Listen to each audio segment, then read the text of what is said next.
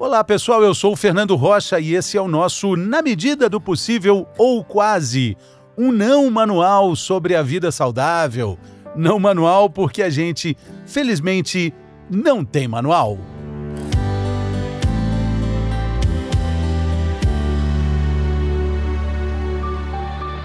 O seu intestino é a sua vida e vice-versa. A sua vida é também o seu intestino.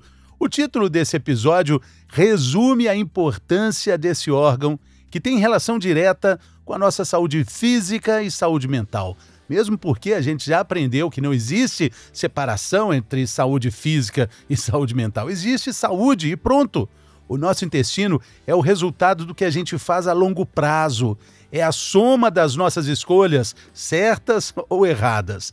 Vamos falar sobre isso com a proctologista, uma grande estudiosa do assunto, doutora Thais Takahashi. A doutora, além de entender muito sobre o assunto, ela tem também um entusiasmo contagiante para falar sobre isso. Ela tem uma rede social que é maravilhosa, com muita informação bacana, e hoje está aqui conosco, participando do nosso episódio dessa semana. Bem-vinda, doutora Thaís, tudo bem? Tudo ótimo, Fernanda. É um prazer estar aqui, falar com vocês sobre esse assunto que tem tanta coisa nova e a gente descobrindo tanta coisa cada dia mais. Exatamente. Eu, eu te acompanho, doutora, no, no, no Instagram e eu gosto muito quando você fala que as bactérias né, do intestino, as bactérias que existem em nós, no número superior que o de células, elas foram demonizadas durante muito tempo, né? Tudo que acontece nessa evolução natural das coisas tem um porquê, né? Então, lá bem no começo do século, lá pelos quando a doença infecciosa era grande causa de mortalidade, né? Então as pessoas morriam pela transmissão de, de infecções. É, essa era grande, esse era o grande medo da população. E aí, quando surgiu o antibiótico, é meio que essa mortalidade caiu, caiu muito, e aí as bactérias foram demonizadas. Afinal, você usar antibiótico fazia com que você não morresse. Só que ao mesmo tempo que a gente teve uma grande evolução, né? Então, em termos de higiene, no uso de antibióticos, a gente começou a matar bactéria ruim, mas a gente também começou a matar bactéria boa. E eu sempre converso com os meus pacientes e falo aí nas redes sociais que o nosso sistema imunológico, ele é como se fosse um exército. E ele é um exército de defesa do nosso corpo. Então, a partir do momento que a gente não treina esse exército, então, se nós não expusermos o nosso corpo a diferentes tipos de micro-organismos em quantidades pequenas, para que ele vá treinando e ficando mais com uma, um repertório maior, a gente acaba tendo um sistema imunológico ingênuo. E aí ele começa a reagir a coisas que ele não reagiria. Por isso que hoje em dia apareceu tanto essa coisa, né? Então, depois da era dos antibióticos, começou tanto essa coisa de pessoas que começam a ter alergia que não tinham, doenças autoimunes. Então, o nosso corpo começa a reagir a coisas que são inofensivas, mas justamente porque ele não foi treinado. Afinal, a gente tem muita exposição a, a bactérias na infância, treinando esse sistema imunológico, e o uso de antibióticos, a exposição que a gente tem hoje em dia a agrotóxicos, a, a super higienização, ainda mais depois da pandemia, né? Que a gente nem sabe o que, que vai vir lá para frente em termos de imunidade, isso deixou a gente pouco treinado em relação a essas bactérias e acabou batendo bactéria boa também. Exatamente. E tem um outro aspecto, a gente já falou aqui, doutor, em outras ocasiões. É, por exemplo, existem algumas substâncias que o nosso intestino absorve é, de um jeito conhecido, porque ele sabe o que é. Por exemplo, o açúcar. Ele sabe, o açúcar pode fazer bem ou mal, mas ele sabe o que é açúcar. Quando entra um adoçante com milhões de componentes ali, milhões entre aspas, ele vai ficando confuso e a gente dá um rótulo até de saudabilidade, né, para produtos que não têm açúcar, que são, são adoçados artificialmente. E ao longo dos anos, a gente vai deteriorando esse nosso exército com essas atitudes, com essas escolhas, né? Exatamente. E aí, assim, né? A gente sempre tem que colocar tudo, Fernando, numa balança. Então, tudo que a gente vai fazer na nossa vida é um cálculo de risco-benefício, né? Então, assim, o açúcar, tudo que é em excesso vai fazer mal para o nosso intestino. Então, é uma coisa que eu sempre falo é assim: se você tem uma base sólida, se a sua saúde ela tá estruturada, então você faz exercício, se alimenta bem, não tem processos inflamatórios crônicos rolando, o sono está adequado, manejo de estresse. Se está tudo isso ajeitado, você consumir eventualmente um açúcar, um doce e tendo demanda metabólica, né, que o seu corpo gaste essa energia, não tem problema. Porque é como se você pingasse uma gotinha de tinta escura num aquário grande e não vai tingir toda aquela água. Mas se todo dia você for lá e pingar uma gotinha de tinta escura, uma hora essa água vai tingir. Então, é muito mais do que a gente faz na grande parte do tempo, né? Na maior parte do tempo, do que em momentos pontuais. E eu sempre falo também, né, Fernando? A gente tem que tomar cuidado, porque a neura com a alimentação, então essa coisa de não come nada, né? Ou esse medo de se alimentar, ele também pode gerar um estresse que também faz com que a gente não consiga lidar diretamente com a nossa saúde por conta desse estresse todo que gera, né? É, desacostuma, né? Muita gente por conta própria tira algum. Ah, hoje não, é, agora não. Não como mais carboidrato, é, se porta, por exemplo, como se tivesse até uma doença celíaca, tira o glúten é, assim, do nada, sem razão, isso também desacostuma o intestino. Né? Exato. Né? E assim, o glúten, ele, assim, vira e mexe, né? O glúten e o leite, eles são, de repente, amados, de repente, demonizados, né? E muito acontece com o glúten, porque a gente sabe que o glúten, ele, ele faz pequenos danos na nossa barreira intestinal e deixa a gente mais suscetível. Mas se você. Mas a gente nunca tem um mecanismo só de defesa. Então, se você consumir um pãozinho com a sua família no final de semana, né, naquele café da manhã gostoso que você faz uma viagem, pãozinho só no final de semana? Aquele pãozinho Aquele pãozinho manteiga, francês. Você pode consumir. Só Se ele couber na sua rotina, você pode consumir no café da manhã. Sim. Não tem nenhum problema. Vai depender do quê? De como você reage aos nutrientes, se você tem alguma intolerância ou alguma alergia, se a base do seu intestino está sólida. Então, se o seu intestino já está inflamado, e às vezes não é uma inflamação, às vezes é visível, né? Às vezes é aquela inflamação de baixo grau que só dá alguns sintomas de um desconforto no abdômen, uma fadiga, alguma coisa assim, você pode ter esse intestino permeável e aí sim, alguns alimentos que não seriam danosos acabam sendo, né? Sim, sim. A gente não tem muito hábito de observar a nossa principal produção diária, né? Que é o nosso cocô de todo dia, que diz muito, né?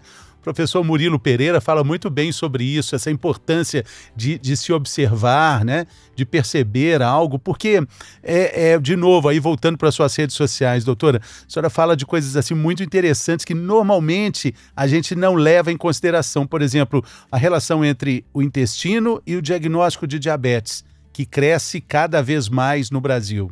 Exatamente. O que, que acontece? Quando a gente tem o consumo de alimentos que são ultraprocessados, o que, que é esse processamento do, do, o que, que é esse processamento todo? É a retirada, basicamente, a retirada de fibras e a adição de açúcar, sal, emulsificantes, tudo que vai deixar uma textura mais agradável e vai realçar o sabor salame, salsicha. Doces em geral, né? Então, eu brinco, doce, eu sempre. Doce de padaria. Eu sempre faço quindim. a comparação do abacaxi fruta, o abacaxi em calda, que já tem açúcar, e você já perde um pouquinho da propriedade de fibra do abacaxi, e Ele já foi processado. O pó do abacaxi, que nada mais tem de Nossa. abacaxi. Então. não tem nem. Não. Aroma idêntico ao de abacaxi. Nem o cheiro, nem o cheiro. Exatamente. Aí tá, esse é o Ultra Big Mega Master processado, Exato. né? E aí a gente sabe que tudo isso faz com que nós favoreçamos o crescimento de bactérias ruins e bactérias que causam inflamação e que fazem com que o nosso corpo, nesse estado inflamatório crônico, também reaja pior a, aos nutrientes e à metabolização dos nutrientes. Então, um paciente com pouca massa muscular, com consumo desequilibrado de nutrientes, com poucas fibras, você tem picos de glicose maiores e você favorece o desenvolvimento do diabetes. E aí, a gente sempre fala sobre as bactérias, porque as nossas bactérias, elas funcionam, Fernando, como se fosse uma fábrica onde você tem diversos funcionários e cada funcionário é especializado em trabalhar com determinado material. Então, as nossas bactérias, cada bactéria tem preferência por digerir determinado alimento. Quando a gente sempre come um alimento ultraprocessado, um alimento com poucas fibras, a gente favorece o crescimento de bactérias que gostam desses alimentos e que são bactérias normalmente ruins, e a gente diminui a população de bactérias que degradam fibras e que produzem substâncias boas e anti-inflamatórias para gente. Por isso que muita gente, quando começa a comer fibra, se sente mal. Às vezes se sente estufado. Por quê? Porque não tem bactéria boa Você acostumada para isso. Você precisa fazer essa troca de uma forma gradual para você conseguir aumentar essa população de bactéria que digere esse alimento e aí sim você começar a colher os benefícios. Isso demora. Às vezes demora dois, três, quatro meses, seis meses, dependendo de como isso tá. Doutora, a, a senhora falando aí, né, sobre é, essa inflamação crônica que piora as bactérias ruins, né? Quer dizer, que ajuda, favorece só as bactérias ruins. A gente caminha também para um quadro é, que tem aí obesidade e também uma síndrome metabólica, né? Ou seja, o intestino está por trás, está por trás disso tudo, né? Exatamente. Né? Porque justamente, e assim, né? É, tem um estudo que ele é muito interessante, se vocês quiserem, depois eu deixo para vocês colocarem na descrição. Por e favor. eles pegaram gêmeos, um dos gêmeos era obeso e o outro gêmeo era magro. E eles pegaram a microbiota desses, desses dois pacientes e inocularam em ratinhos livres de germes.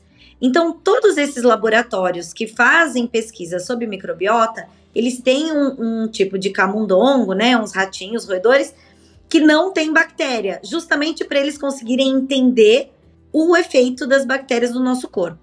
O ratinho que recebeu as bactérias do paciente obeso com a mesma dieta, com a mesma caloria, ficou obeso. E o ratinho que recebeu as bactérias do paciente magro ficou magro, comendo as mesmas coisas, com o mesmo espaço de atividade física.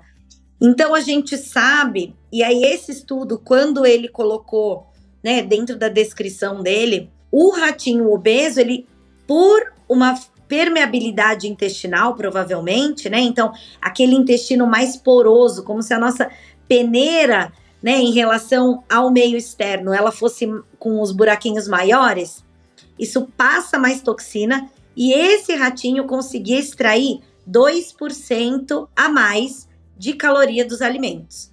Então é como se o brigadeiro, que para uma pessoa são 100 calorias, para outra seriam 102 calorias.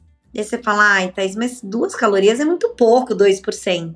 E ao longo de cada refeição, de cada alimento, no seu dia inteiro, na sua semana, no seu mês, no seu ano, em 10 anos o tanto de efeito acumulativo que isso pode ter, né? É, não, isso é tão bacana quando você fala também, doutora, de algo tão necessário e que parece simples, mas que na verdade na prática é difícil, que é o diário alimentar. Porque aí a gente vai ter uma noção de como a gente está tratando essas nossas bactérias, né? Qual a dica a senhora dá para a gente entender um diário alimentar? Dá para fazer em casa, assim, é, levar para o médico depois? Isso a gente pode transformar num hábito? Sim, e aí o que, que é muito, Fernando, isso é muito, isso é muito legal. Conforme a gente vai vendo e conversando com muitos pacientes, eu faço uma comparação com eles que diário alimentar da cabeça, então você lembrar o que você comeu, é quase como você fazer um retrospectivo de gastos mensais. Você nunca consumiu, você nunca descreve tudo aquilo que você consumiu. Do mesmo jeito que você nunca consegue descrever tudo aquilo que você gastou. No final do mês, você fala assim, gente, mas onde que eu gastei tanto dinheiro? E na verdade são pequenas escapadas. Então, para os meus pacientes, normalmente eu gosto de orientar que tire foto para mim, quando é uma coisa que a gente precisa mesmo avaliar. Então, assim, ó, tudo que você for comer, você tira uma foto. Já vai tirar para postar, né, doutora? então, você tem a foto do café da manhã, do almoço, do jantar. Porque às vezes pequenas coisas podem fazer diferença. Então, a quantidade de azeite, a gente tem gorduras boas, gorduras ruins, tem aquela escapadinha. E você olhando o prato faz muita diferença. Uma ah, você come, o paciente normalmente fala assim, ó, no almoço eu como arroz, feijão, uma salada e uma proteína. Mas é uma porção de salada no prato ou é um prato inteiro de salada antes do arroz e do feijão? Muda muito. Então, o diário alimentar e de sintomas, ele serve muito para quem sente algum desconforto e ainda não conseguiu descobrir o que é. De sintomas também? O, Isso, o diário de exemplo, sintomas. Meu intestino, uma hora tá muito preso, uma hora tá muito solto. Uma hora eu tô com gases, uma hora não anota mais, tira foto do que você come e deixe em algum lugar anotado como você se sentiu naquele dia, como estavam as suas fezes, se você se sentiu estufado, porque quando você levar para o seu médico, ele vai bater mais ou menos, porque a gente nunca consegue bater exatamente o horário. Tem paciente que tem um trânsito intestinal mais acelerado. Tem paciente que demora três dias para eliminar aquilo que comeu. Tem paciente que evacua três vezes por dia. Então, para o paciente fazer isso sozinho é muito difícil.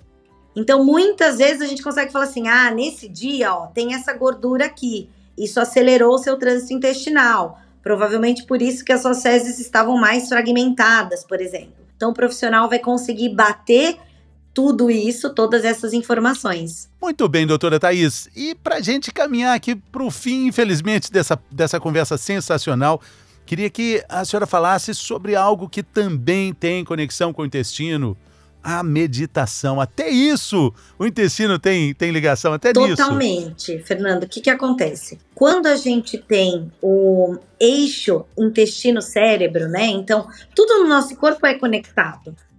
E aí, a partir do momento que a gente vive situações de estresse, o nosso corpo, ele ainda produto dessa evolução, a gente está muito perto do homem das cavernas em termos de, de reação ao estresse. Então, sempre que a gente vive uma situação de estresse, e hoje em dia já não é mais aquele leão que vai entrar na caverna, hoje em dia é um e-mail. Esse viver nessa sensação de luta e fuga, né? Então, com o nosso eixo de estresse ativado, mantém a liberação de hormônios que podem alterar tanto a inflamação quanto o funcionamento do nosso intestino. É como se o nosso corpo entendesse que, no momento de estresse, você esvazia o seu intestino e sai correndo. É, que até né, tem aquela frase, né? Várias, várias frases, frases lembrando intestino e paura, intestino e medo, né? Não é, não, é à, toa. toa. Não é à toa que muita gente vai fazer uma apresentação em público. Tem um, um, um desarranjo intestinal antes ou a pessoa vai viajar, sai da rotina e o intestino trava. Porque assim, você está vivendo um estresse, não é para você evacuar agora, é para você fugir. Isso, porque as mulheres têm GPS, né, Exatamente. né, doutora? Elas só fazem xixi, às vezes é até cocô. melhor que o nosso e não dá para ir. É, quando viaja com o namorado, então, meu Deus do céu, aí Exatamente. que não vai mesmo. E aí, esse, a meditação ajuda a baixar esses níveis de estresse. Então, o manejo do estresse é essencial também. E a gente falando nos dias de hoje, é um pilar, sim, sem, a gente não consegue viver direito sem manejar esse pilar. Sem parar, sem olhar para dentro, que facilita tudo. Se o intestino é a nossa vida e nossa vida é o nosso intestino, então a gente precisa pensar em parar e, e nos ouvir também, né? Doutora Thais, muito obrigado pela sua gentileza, sua generosidade. Falei tanto das suas redes sociais. É, é, o seu Instagram é o arroba proctologista Proctologia SP? É esse? SP, isso. Arroba proctologia Isso. SP. Arroba proctologia SP, mas também está o, o Instagram da doutora está no descritivo do, do episódio aqui para você compartilhar esse conteúdo com gente que com- você sabe, você que está ouvindo a gente sabe que vai aproveitar esse conteúdo valiosíssimo da doutora, fantástica doutora Thaís. Muito, Muito, obrigado, obrigada, doutora. foi um prazer. Valeu. O próximo nosso vai ser presencial, então. Com certeza, valeu. Isso aí. Um abraço. abraço, tchau, até a tchau. próxima, doutora. Valeu, pessoal. Saúde.